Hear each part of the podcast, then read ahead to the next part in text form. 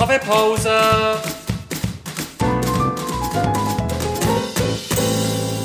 Das ist der Podcast Kaffeepause vom Bernischen Historischen Museum. Guten Morgen und herzlich willkommen zu der Kaffeepause. In der heutigen Folge widmen wir uns, passend zum Ferienanfang, dem Thema Reisen. Und wer wäre da ein besserer Gesprächspartner wie der Alban von Stockhausen? Er ist Kurator für Ethnographie mit den Schwerpunkten Altägypten, Asien, Europa und Ozeanien und hat uns vor ein paar Wochen schon einiges über die Samurai erzählt. Alban, schön hat es nochmal geklappt. Guten Morgen, Nathalie. Als Ethnolog bist du selber schon viel gereist, hast mehrere Jahre in Asien gelebt und geforscht. Was bedeutet Reisen für dich? Als Ethnologe ist man natürlich immer viel am Reisen und am, am Forschen und da ist das wie Teil des Berufs, aber es war natürlich immer auch viel mehr, weil ich weil ich es einfach liebe. Also ich reise unglaublich gern. Ich bin ein neugieriger Mensch und suche immer nach Geschichten und bin auch etwas auf meinen Reisen immer wieder, ja, einfach auch an Themen hängen geblieben, die mich interessiert haben.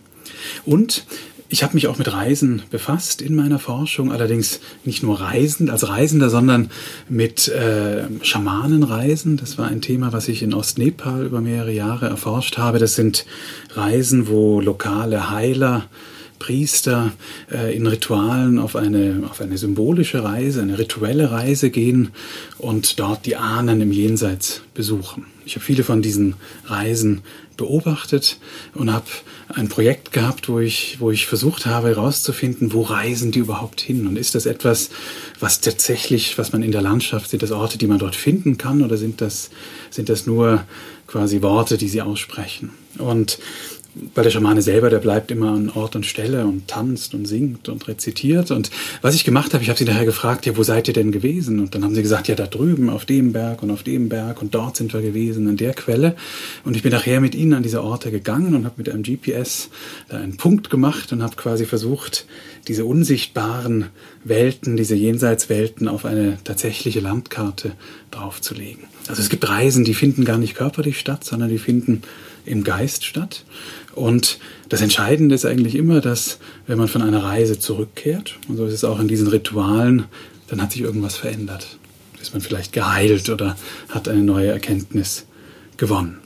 Ein anderes Thema habe ich auch dort in Ostnepal lange erforscht, sind äh, Totenrituale, also wie die Seelen ins Jenseits befördert werden. Und auch das hat wieder einen ganz ähnlichen Kontext. Also da wird die Seele begleitet, ihr wird erklärt, wo sie langlaufen muss und am Ende kommt sie wieder an den Ausgangspunkt zurück, aber in einer quasi unsichtbaren Sphäre, in einer Jenseitssphäre, die man als, als Lebender nicht sehen kann, aber sie ist trotzdem da. Auch hier hat sich über die Reise wieder etwas verändert. Man sieht die Welt mit anderen Augen. Und dann denkst du, das passiert auch bei uns, wenn wir jetzt ganz normal so normale Reisen in der Ferien unternehmen? Ich glaube schon in gewissem Maße, dass man, dass man Erfahrungen sammelt und ich glaube, wie viele Leute reisen irgendwo hin und kommen dann zurück und sagen, jetzt muss ich alles anders machen, weil sie den Abstand haben und weil sie gemerkt haben, ähm, hier, ja, also ich glaube, erst durch die Distanz können wir selber unseren Alltag mit neuen Augen wieder erfassen. Ja, jetzt haben wir in der Sammlung und auch im Museum drin ähm, Objekte von ganz verschiedenen Teilen von der Welt. Ähm, was, was für Reisen stecken hinter diesen Objekten? Da stecken wahrscheinlich so viele Reisen dahinter, wie wir Objekte haben, weil das ist eine ethnografische Sammlung. Alles ist irgendwann ins Museum gekommen.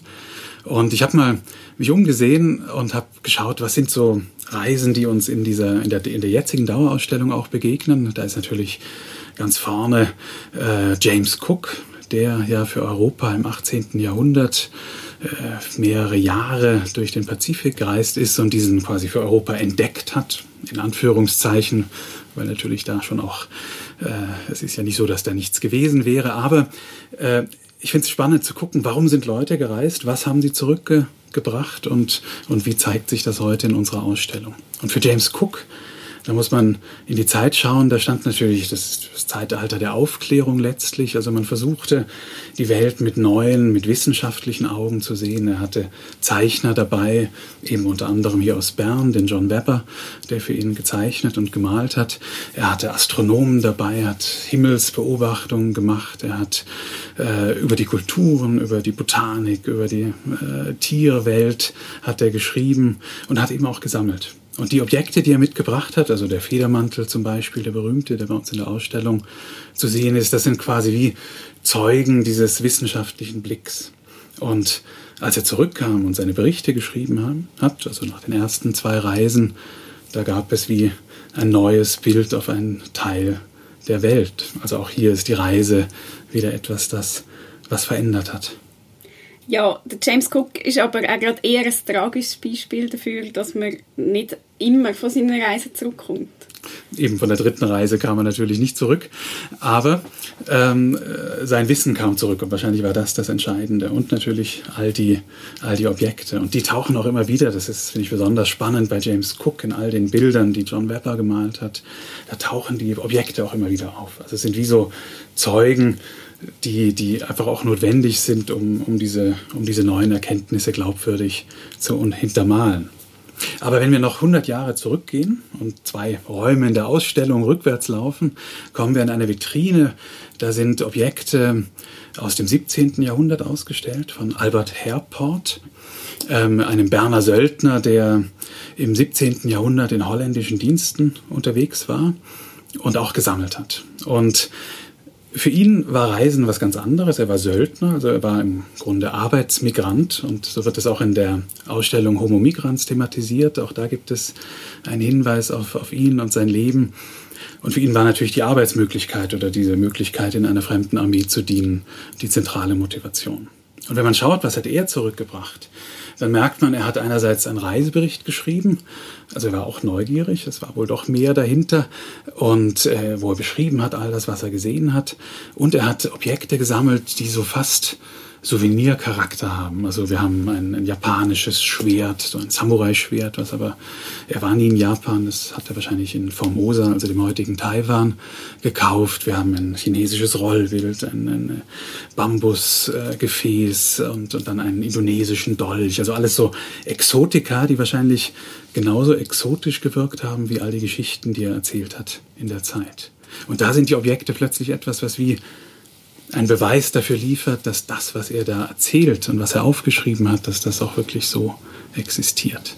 Also vielleicht auch wieder ein, eine ganz andere Art des Sammelns. Und einige, wie gesagt, sind in der Dauerausstellung zu sehen.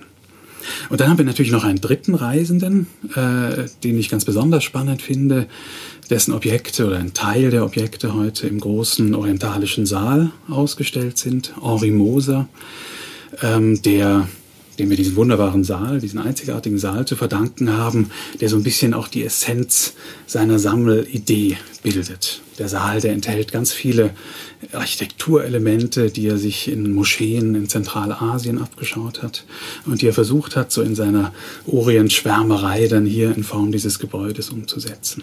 Und eben auch in Form einer Sammlung. Aber dazu mehr. Wer war Henri Moser? Henri Moser war Sohn eines Schaffhauser Großkaufmanns und Industriellen und er reiste zwischen 1868 und 1890 viermal durch Zentralasien und den Orient.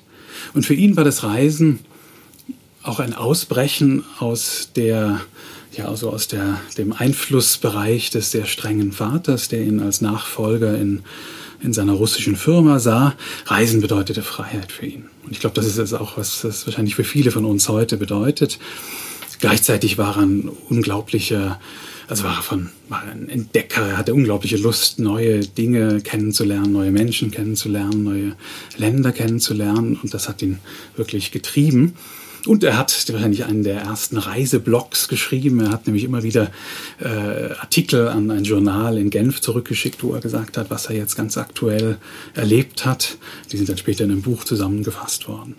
Und er war auch ein bisschen ein, ein, Mensch, der sich sehr gerne selbst inszeniert hat und all diese Abenteuer, die er da erlebt hat, all die Wüsten, die er durchquert hat, all die Menschen, die er getroffen hat, das waren vom Khan von Kiva, vom Emir von Bukhara und vom Schah von Persien, von, all, von, von allen gibt's Geschichten in diesen Büchern, die er da erzählt. Und es sind Geschichten, die erinnern so fast so ein bisschen zusammen mit seiner Persönlichkeit an Tausend und eine Nacht. Und was hat er mitgebracht? Er hat Objekte gesammelt, die ihn fasziniert haben. Also er hat so aus dem Bauch heraus gesammelt. Und das waren äh, Objekte, die aus Gold waren, mit Edelsteinen besetzt sind, die besonders exotisch vielleicht aussahen, aber auch besonders wertvoll aussahen. Und dann hat er aber auch Objekte mitgebracht und das, die sind häufig ganz unscheinbar in dieser großen Sammlung, ähm, wo man sich fragt, warum hat er die gesammelt? Und dann entdeckt man in seinen Büchern plötzlich eine Passage, wo er eine großartige Geschichte erzählt, die plötzlich zeigen, dass es nicht nur das Äußere so eines Objektes ist, was ihn fasziniert hat, sondern eben auch der Kontext, der mit daran hing. Also wir haben in ihm letztlich jemand, der ein Schwärmer war, ein Orientschwärmer, das war en vogue in der Zeit im, 19., äh, im 20. Jahrhundert, zu Beginn des 20. Jahrhunderts und ja, der das wirklich sehr konsequent umgesetzt hat. Also wir haben wissenschaftliche Sammler, wir haben Sammler, die aus dem Bauch heraus sammeln und einfach die Kunst lieben und wir haben Sammler oder Reisende, die die Souvenirs mit nach Hause bringen, um ihre Geschichten zu untermauern. Genau, also es gibt äh, unzählige Motivationen zum Reisen. Ähm, was ist deine diesen Sommer und woher zieht es dich in der Sommerferien?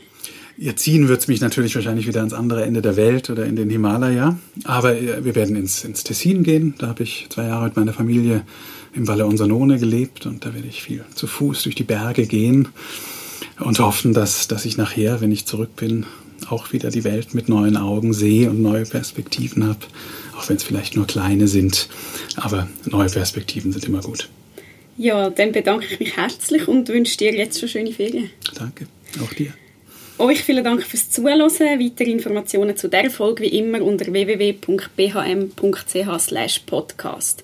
Wer diesen Herren noch ein bisschen zuschauen möchte, wie sie gereist sind, kann gerne unsere Dauerausstellung anschauen oder auch die Wechselausstellung Homo Migrans.